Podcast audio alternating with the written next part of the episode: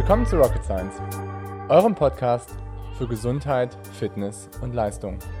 Mein Name ist Dr. Golo Röhrken, ich bin Arzt und Coach. Und mein Name ist Dr. Leonie Panschalla, ich bin Ärztin und Wissenschaftlerin. In diesem Podcast wollen wir euch die neuesten wissenschaftlichen Erkenntnisse näher bringen und euch zeigen, dass die Verbesserung eurer Gesundheit und Leistung keine Raketenwissenschaft ist. Hi Golo. Hi Leo. Ähm, heute wollen wir über Regeneration reden. Ähm, wir haben ja die letzten Tage oder die letzten Male äh, über bestimmte Trainingsformen äh, gesprochen und dachten uns, nach jedem Training muss auch irgendwo Regeneration folgen. Und deswegen, ähm, ja, soll das heute unser Thema werden. Genau. Ähm, zuerst einen kleinen Überblick über das ganze Thema. Und was du eigentlich gerade schon gesagt hast, dass, glaube ich, da vielleicht auch viele Athleten mehr drin failen als in ihrem Trainingsprozess. Würde ich jetzt mal so ganz, äh, ja. Es fällt halt schneller unter den Tisch. Ja, ja, vielleicht. Und ich glaube, vielen ist es gar nicht so bewusst, dass man nur, um sich anzupassen, eigentlich eine anständige Erholung stattfinden muss. In der Pause wächst der Muskel. Ja, ja, oder einfach auch die, die eigentlich alle, alle Proteine. Und Proteine sind ja nicht nur Muskel, sondern auch irgendwie Enzyme und sonst was, das ja. irgendwie eine Rolle spielt. Ja, aber also um sozusagen einmal diesen groben Überblick zu bringen, ähm, ich glaube, man kann Regeneration auf verschiedene oder in verschiedene Gruppen einteilen, würde ich sagen. Das eine ist halt so die physische, äh, äh, psychische, mentale Erholung, ähm, wo ich auch Schlaf zuzählen würde. Mhm. Ähm, dann halt ernährungstechnisch kann man, glaube ich, viel machen. Und dann ähm, so auf dem muskuloskeletalen, mechanischen Weg kann man halt auch super viel machen. Und ich denke mal so Erholung, ähm, da haben wir einen Podcast schon so gemacht, da würde ich jetzt, oder Ermüdung, Erholung, da würde ich jetzt das heute nicht so anschneiden. Schlaf auch nicht, weil das ist ein Riesenthema, was, glaube ich, total unterschätzt wird. Ähm, ja, zu schlafen ist ja irgendwann noch mal. Ja, das hat so viel, das macht so viel mit uns, wenn wir irgendwie zu wenig schlafen. Ähm, Ernährungsform, sage ich mal, können wir heute auch nicht abhandeln, äh, aber das Ganze, was unser Musculoskeletales ähm, äh, das ganze Gebiet um unser muskuloskeletales Gerüst. Ich finde, da können wir heute mal einmal drüber reden. Was gibt es für Möglichkeiten und wie wirken die eigentlich? Und was ist vielleicht auch nicht so gut an denen? Ja, das glaube ich auch. Das ist ein ganz cooles, ganz cooles ähm, kleiner Überblick über das ganze Thema. Aber man merkt schon, das Thema ist riesig. Mhm. Also man kann das, und da gibt es auch nicht eine Pauschalaussage, ähm, das eine funktioniert bei dem einen wunderbar, das was vielleicht bei einem anderen gar nicht so gut funktioniert. Mhm. Und man kann, glaube ich, es ist halt wie immer im Training total wichtig, dass man da auch so seinen individuellen Weg findet. Ja. Das quasi zu, ja. zu machen. Okay, dann muskuloskeletales System, ähm, mechanische Erholung, sag ich mal. Was ist das für dich? Ähm, also das sind vor allem eigentlich, als erstes denke ich an so Sachen wie den Faszienrolle, äh, Recovery Boots. Das sind eigentlich so die Sachen, die mir als erstes einfallen. Mhm. Aber da muss man eigentlich auch zu sagen, das sind eigentlich schon viel zu spezifische Sachen und eigentlich fängt eine gute Regeneration schon mit viel einfacheren Dingen an. Ja, vielleicht fangen wir auch so an, was muskelskeletal sich überhaupt erholen muss. Warum brauchen wir überhaupt muskelskeletal eine Erholung? Ja, vielleicht sollten wir da erstmal anknüpfen, das stimmt. Also äh, wir machen Sport, sei es jetzt irgendwie äh, ausdauermäßig oder kraftmäßig, ist egal, bei, in, bei allen Formen kommt es halt zu kleinen Mikrotraumen in, unseren, in unseren Muskeln. Ähm, es kommt zur Anhäufung von Stoffwechselendprodukten, vor allem auch Laktat, was ja jeder kennt. Ähm, Würdest du jetzt sagen, Laktat löst eine Ermüdung aus? Äh, auf jeden Fall ein müdes Gefühl. Ah, ich weiß nicht. Aber okay, darüber müssen wir gleich noch weiterreden. Aber ähm, ja, okay, aber machen, machen wir jetzt weiter. Sonst glaube ich, verlieren wir den Faden. Ja, okay. Auf jeden Fall ist das, sind das sozusagen kleine Mikrotraumen, die wir durch Bewegung hervorrufen. Mhm. Und die muss sozusagen unser Körper wieder ähm, ja, regenerieren, wieder heilen und ähm, sich anpassen. Und dann vielleicht auch sozusagen durch diese Anpassung das nächste Mal besser auf das Training reagieren Ja. zu können, um besser reagieren zu können. Also ich stelle mir das immer so vor bei so einem muskuloskeletalen System, dass halt, wie du es gerade auch erklärt hast, mit so Mikrotraumen, dass halt so kleine Risse entstehen und dass dadurch dann irgendwie Wasser oder sonst was sich daran einlagert und dass dann halt das einfach so ein bisschen anschwellt und dicker Mhm. wird und dass dadurch du halt irgendwie Funktionseinbußen hast und das Ganze irgendwie nicht mehr vielleicht so geschmeidig funktioniert. Ja, und es ist ja auch so, dass du, ähm, wenn du diese kleinen Risse hast und da weiter drauf trainierst, du hast ja die ganzen Myosine und so, die sozusagen dadurch verkleben. Mhm. Und wenn du dann auf einen nicht regenerierten Muskel zu oft wieder drauf trainierst, dann bilden sich so richtige fibrotische Umbauprozesse, dass sozusagen aus Muskelgewebe Bindegewebe wird. Okay, jetzt musst du noch einmal kurz, was ist eine Fibrose? Eine, eine, Fi- Fibro, eine Fibrose ist sozusagen eine bindegewebige Verklebung.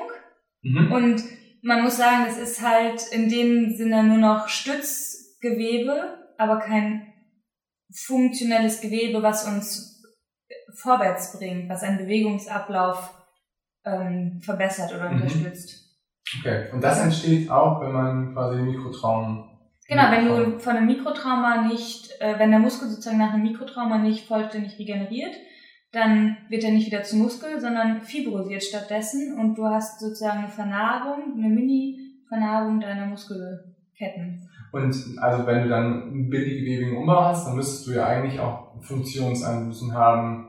Das heißt, dass du nicht mehr so leistungsfähig bist und dass wahrscheinlich auch die Verletzungsanfälligkeit dadurch größer wird, oder? Genau, also Verletzungsanfälligkeit ist halt ein, glaub ich, ein Riesenthema. Ja. Je, ich sag mal, je unregenerierter du bist, desto höher wird deine Verletzungsanfälligkeit. Ja. Ich glaube, da spielen halt, das ist nicht nur muskulskeletal, das kann man so nicht sagen. Äh, da spielen ja auch ganz viele andere Faktoren äh, rein. Anzahl an Schlafstunden schon alleine. Ähm, aber klar, wenn du halt deinen Muskel in seiner Funktion schwächst, indem du überall kleine Narben setzt, ähm, dann wird die Funktion auch schlechter, natürlich. Mhm. Okay. Ja, das ist interessant, finde ich. Weil ähm, es gibt ja so diesen Muskel-Stiffness-Factor oder so, dass man quasi sagt, wie steif ist dein Muskel, Mhm. ne? also wie viel, das spielt ja beim, beim Laufen zum Beispiel eine ziemlich wichtige Rolle, dass man halt sich anguckt, ähm, einerseits wie elastisch, wie viel elastische Kapazität hast du irgendwie in deinem Muskel, aber auch Mhm. wie viel quasi Kraft kannst du irgendwie so zurückgeben. Mhm. Und ähm, Profiathleten haben halt nicht nur ähm, eine höhere Geschmeidigkeit der ganzen Muskulatur, sondern die haben vor allen Dingen halt einen ganz, ganz hohen Index, dass sie halt sehr, sehr viel Kraft schnell explosiv zurückgeben können. Und deswegen ist es halt für die auch super wichtig, dass halt die halt eine sehr, sehr hohe Kraftkomponente haben und eben nicht so einen bindegewebigen Umbau der ganzen Muskulatur Ja. haben. Das würde halt quasi auch dafür sprechen, dass sie halt vielleicht auch muskelskeletal auch irgendwie alles richtig gemacht haben Ja, vom Aufbau her. ja, ja. Hm. Und das andere, was du angesprochen hast, war halt irgendwie mit Laktat. So, und da denke ich halt immer so, dass es halt, also Laktat ist so ein Stoff, das wurde ja ganz lange so eigentlich dargestellt, dass es halt sehr wichtig ist für die, ähm, für die Ermüdung Mhm. und so quasi als Milchsäure ähm, eher die Leistung da verschlechtert. Und neuere Studien gehen aber eher davon aus, dass es eher ein ähm, Laktat immer mit einem mit einer pH-Verschiebung von H-Ionen eigentlich einhergeht, meistens. Und dass dadurch halt irgendwie die Prozesse langfristig eher geschwächt werden und durch Calcium-Einstrom. Deswegen ist Laktat mittlerweile so ein bisschen, wird kontrovers gesehen. Mhm. Und zum Beispiel das Herz benutzt 40% seiner Energieleistung komplett nur über Laktat. Und ähm, es wird jetzt so ein bisschen diskutiert, ob man nicht auch so in Rean- Reanimationsprozessen halt irgendwie Laktat direkt spritzen sollte, um halt das zu verbessern. Echt? Mhm. Aber das spricht ja eigentlich dagegen, dass du zum Beispiel, wenn du zu viel Ringer-Laktatlösung gibst, als, als anstatt von Kochsalzlösung, dass du eine erhöhte Rate an ähm, Herzrhythmusstörungen, Herzstillständen hast. Und Ja. auch okay. Das stimmt. Das spricht auf jeden Fall dagegen. Aber ja, ich, ich glaube, das ist halt im Moment so ein ziemlich umforschtes Ja. forschtes Thema. Ich meine, Elektrolytstörung ist dann wahrscheinlich auch irgendwie eine mit irgendwie dann Elektrolytverschiebungen, die halt durch Laktat wahrscheinlich entstehen. Mhm. Und ich weiß nicht, was in Ringerlaktat noch so für Kalium, Natrium. Mhm, Ehrlich gesagt kenne ich die Werte auch nicht mehr. Das ist ähm, zu lang her. Ja. Okay, ich glaube, ich ich glaub, Ja. vom Thema ab. Nee, aber das ist, glaube ich, echt, ähm, nochmal, das ist ganz gut, sich das so bildlich so vorzustellen, dass wir halt echt kleine Risse haben in der Muskulatur ähm, und dass wir dadurch halt auch nicht mehr die Leistung abrufen können, die wir halt normalerweise abrufen können. Und das andere halt, wenn es jetzt nicht Laktat ist, trotzdem fallen ja Stoff- Stoffwechsel-Endprodukte an, die wir abtrainieren wollen, äh, ab, abtransportieren wollen, die sozusagen aus unserem Muskelgewebe wieder weggehen sollen. Genau. Und dass es dann vielleicht mehr H-Plus-Ionen sind, die das Unteil, äh, das, äh, den Unfug machen oder Laktat, was auch immer. Ähm, aber dass wir die auf jeden Fall auch wieder Mhm. Ja, was, was da eigentlich super interessant ist, ist halt so Calcium. Also Mhm. Calcium ist ja so, ich meine, jetzt denkt jeder, okay, Calcium, ähm, was ich irgendwie aufnehme über den Magen oder sowas, ist was anderes als Calcium, wie es halt irgendwie in unseren Zellen funktioniert. Und Calcium ist in unseren Zellen halt super wichtig, damit wir halt unsere Muskulatur zum Kontrahieren bringen können. Ne? Genau, Kalzium brauchen wir für jede Übertragung von, über jede Synapsenübertragung, also jede an, ähm, Anstimulierung der Muskelzelle. Genau. Und wenn wir kein Kalzium haben, dann können wir nicht kontrahieren. Also dann kontra hast du keinen Querbrückenzyklus. Und ähm, das, deswegen ist es super wichtig, dass du halt immer so hast einen ganz hohen, schnellen Einsprung von Kalzium und dann muss das ganze Kalzium aber auch wieder relativ schnell zurück Mhm. ähm, in halt irgendwie so verschiedene Transporter, also endoplasmatisches Reticulum und sowas halt wie so ein Sack, was irgendwie in der Zelle ist und wenn da halt irgendwie was andockt, dann kommt halt relativ viel Kalzium in die Zelle rein. Und man sagt halt mittlerweile, dass so durch ähm, repetitives, also häufig wiederholtes Low-Intensity-Training, dass halt dadurch irgendwann dieser Kalziumeinstrom, dass das nicht mehr so gut funktioniert und dass du deswegen halt so eine, ähm, einen Ausgleich hast zwischen intra- und extrazellulärem Volumen von Kalzium. Meinst du durch repetitives Low Intensity oder High Intensity? Low Intensity. Echt? Ich Das- dachte durch High Intensity. Nee, das sagt man eigentlich so, dass das halt einer der Trainingsbenefits ist durch Low Intensity Training. Dass du halt dieses, diesen Calcium-Metabolismus, dass der halt ähm, akut geschwächt wird und dass langfristig sich dein Körper halt daran anpasst, dass halt dieses endoplasmatische Retikulum halt besser funktioniert. Ja, okay, dann habe ich es doch richtig verstanden, weil ich dachte, ich dachte gerade, du hättest gesagt, dass es durchs, Hit, durchs Lit-Training schlechter wird, aber eigentlich wird's ja besser, oder? Langfristig gesehen besser, ja, aber akut halt schlechter. Ach so so, wie wir zum Beispiel am okay. Wochenende. Wir haben am Wochenende eine sehr schöne, lange, lange ähm, Gravel-Tour gemacht. Und ähm, ich glaube, nachher waren wir alle ziemlich, ziemlich müde und ziemlich zerstört. Und es war irgendwie so die erste längere Tour seit langer Zeit.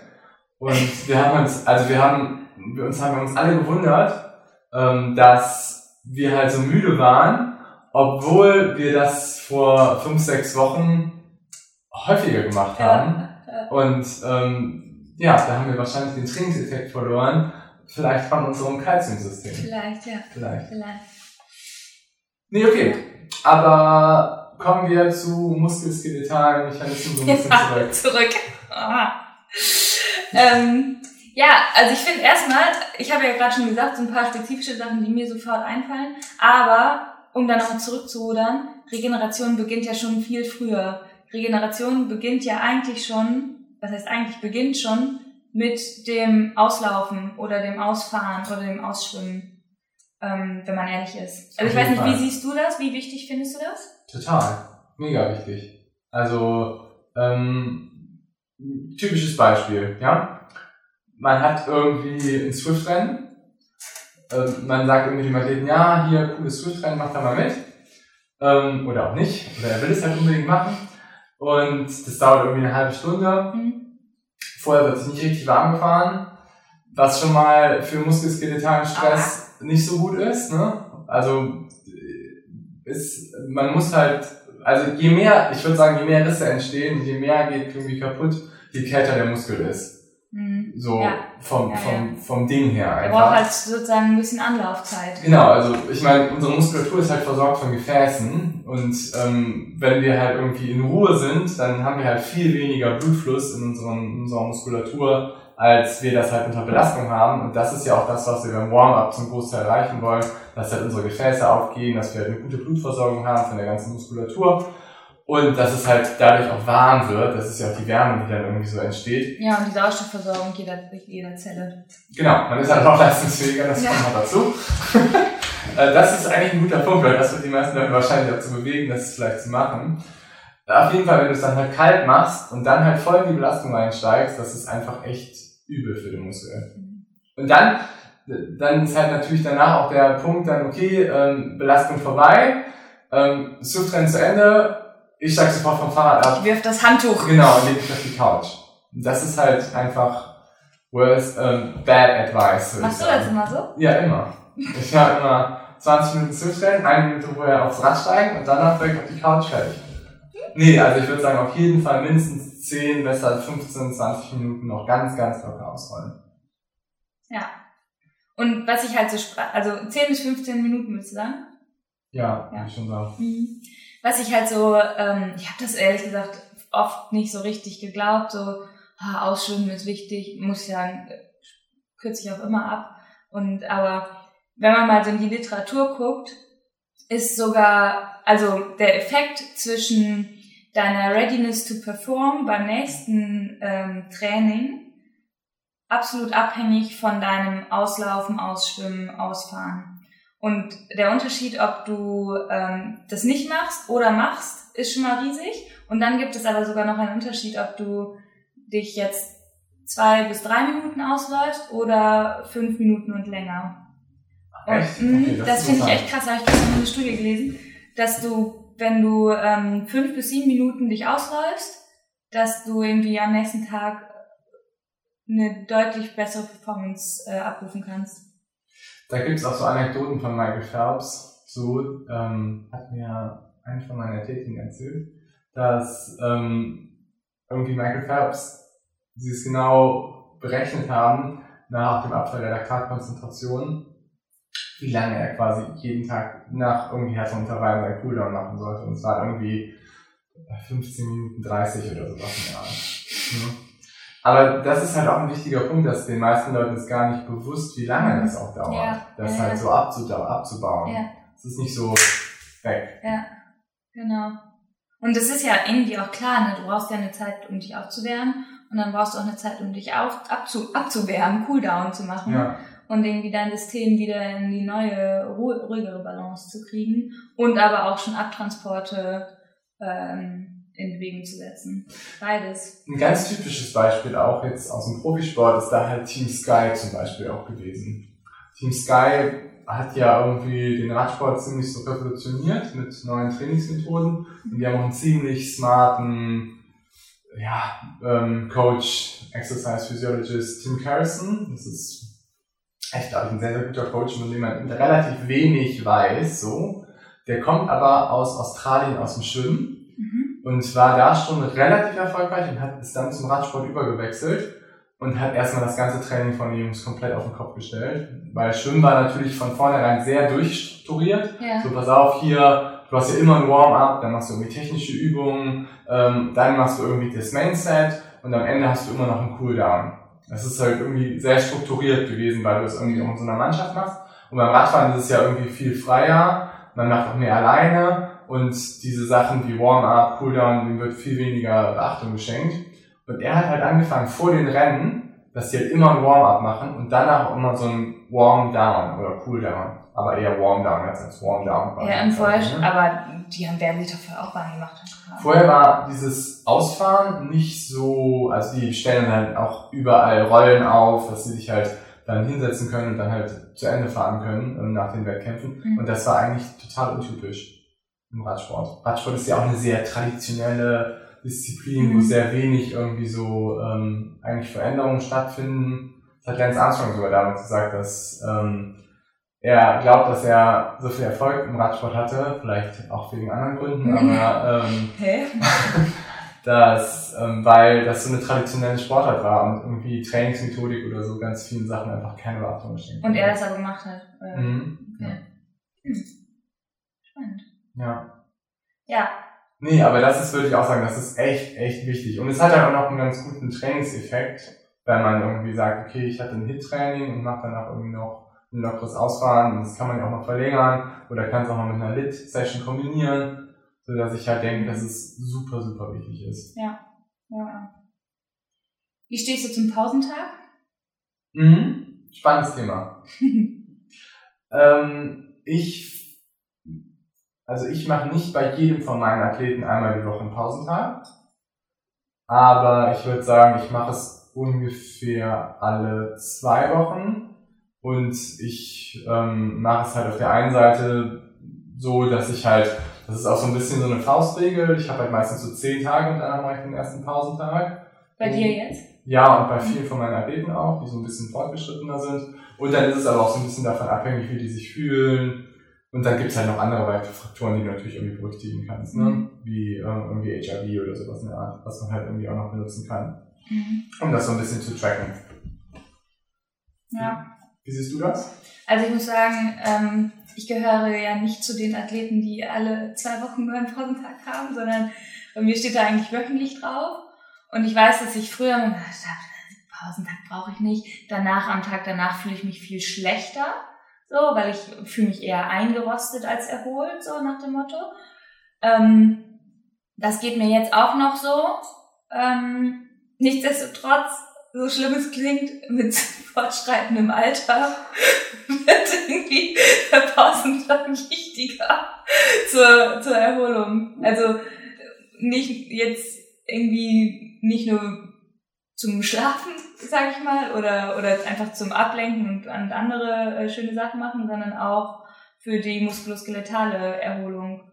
Sei es jetzt die Muskeln, aber auch Sehnen, Bänder, Gelenke, die sind ja alle beansprucht und ähm, das Regener Regenerieren dauert im Alter, glaube ich, länger. Mhm. Und äh, dementsprechend ähm, muss ich das jetzt länger machen. Ja, also der Muskel erinnert sich auch schneller wieder an Reize im Alter, glaube ich, mhm. weil du einfach schon viel gemacht hast. Aber vielleicht sollten wir mal anfangen, warum man überlegen sollte, einen Pausentag die Woche einzurichten. Also ich finde vor allen Dingen bei Athleten, die nicht so fortgeschritten sind, finde ich das sehr, sehr wichtig, dass sie einmal die Woche Pausentag haben. Das ja. ist jetzt nein, das ist jetzt kein. Ich sollte jetzt nicht wieder dir gegenüber negativ sein.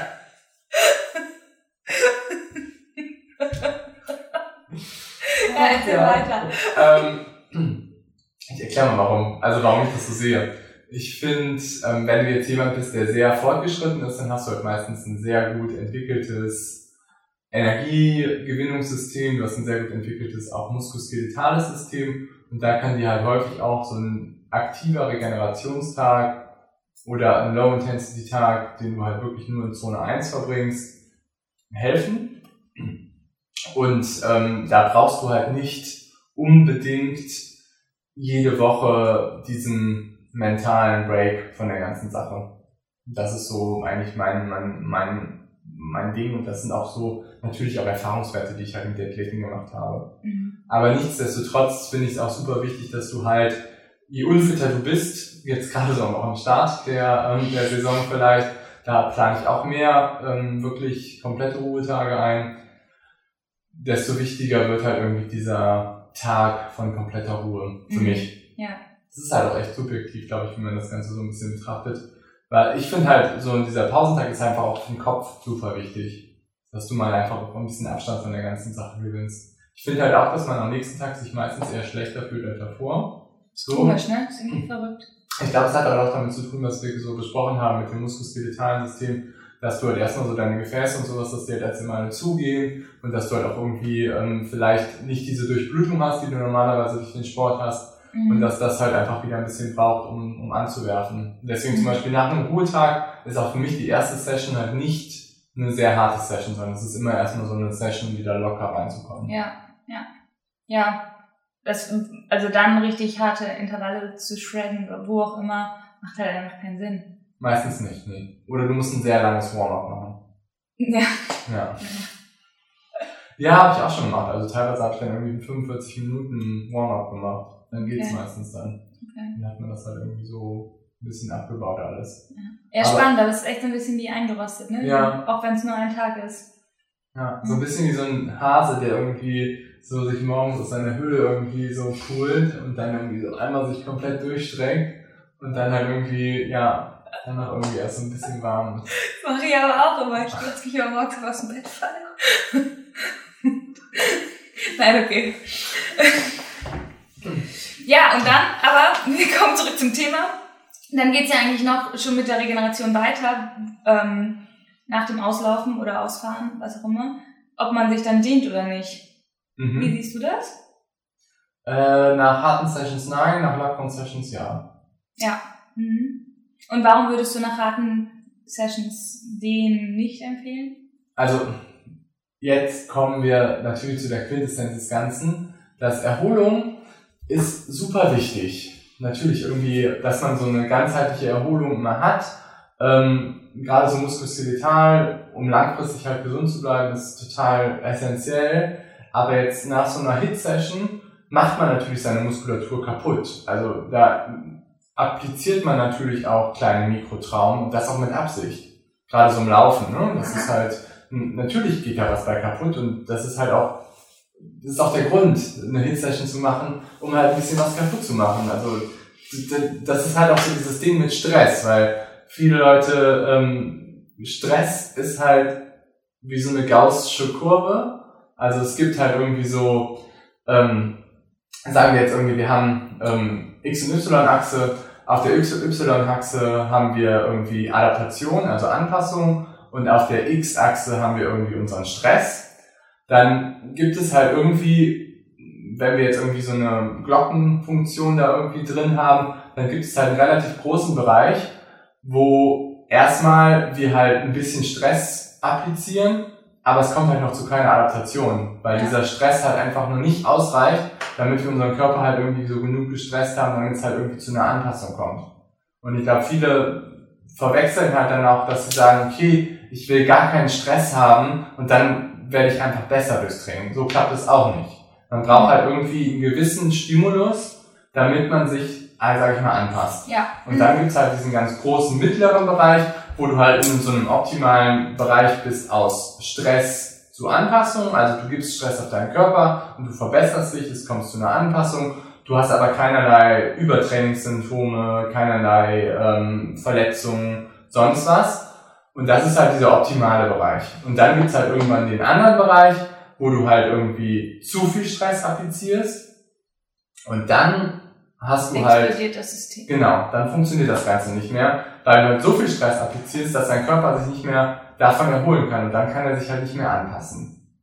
Und ähm, jetzt, um zu dem Ganzen wieder so zurückzukommen, denke ich halt ganz oft, dass nach einer Hit-Session habe ich halt irgendwie diesen Stress appliziert und dann will ich halt irgendwie zwar eine Erholung haben, dann will ich aber nicht ähm, noch, erstmal will ich nicht super krass ähm, direkt eine Erholung ähm, reinknallen, also dass der Körper sich sofort wieder super schnell erholt, weil ich halt meistens irgendwie erstmal so diesen Stress, sag ich mal, verarbeitet haben will von dem ganzen vom Damit dich Körper.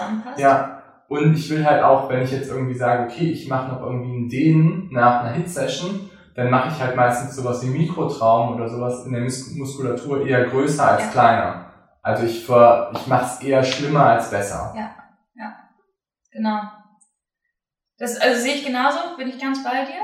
Und ähm, ist, glaube ich, aber vielen nicht bewusst, dass sozusagen denen super gut ist und super wichtig ist, aber dass du dir damit auch was verbauen kannst. Also dass Mhm. du sozusagen einen Trainingsreiz dadurch zu hart machst, weil du deine Mikrotraum noch vergrößerst, wenn du dich statisch dienst nach harten Sessions und du dir dadurch auch deine Muskelspannung so ein bisschen nimmst, um Leider, leider, leider ist die Session hier vorbei, unsere Podcast-Session, weil ich die Soundfile, die wir aufgenommen haben, dem Mikrofon leider gelöscht habe.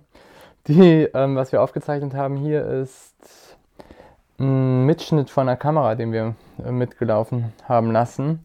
Und ähm, wir konnten einige Punkte deswegen nicht mehr zu Ende besprechen. Wir hatten eigentlich einen ziemlich langen Podcast aufgenommen von, ich glaube, einer Stunde 20, wo wir noch über Eisbäder, Recovery Boots, ähm, Supplemente gesprochen haben und ob das ähm, eher positiv ist für eure Leistung oder eher negativ. Und ehrlich gesagt möchte ich das jetzt nicht ähm, aus dem Off so mit reinsprechen, weil Leo auch richtig viele gute Punkte hatte, sodass ich denke, wir setzen einfach nächste Woche da nochmal an. Ich hoffe, euch haben die Punkte soweit gefallen und ich hoffe, die Soundqualität war nicht zu schlecht. Sorry Leute dafür. Ich hoffe, ihr versteht das. Das ist manchmal auch immer so ein bisschen ähm, zwischen Tür und Angel der Podcast, weil ähm, Leo natürlich irgendwie auch ziemlich eingebunden ist in der Klinik und ähm, wir deswegen immer gucken müssen, wenn der Podcast so ein bisschen reinpasst. Und ich habe leider alles gelöscht. Ja, war auf jeden Fall ein Genie-Move von mir. Gut, also wie gesagt, nächste Woche sprechen wir weiter. Ähm, es gibt noch viel Interessantes darüber zu sprechen. Ich glaube auch vor allen Dingen so das Thema Supplements wird viele von euch sehr interessieren und wird auch einige Aha-Effekte da bescheren, sodass ich einfach nur sagen kann, habt eine schöne Woche und wir freuen uns über Feedback, Kritik und Fragen.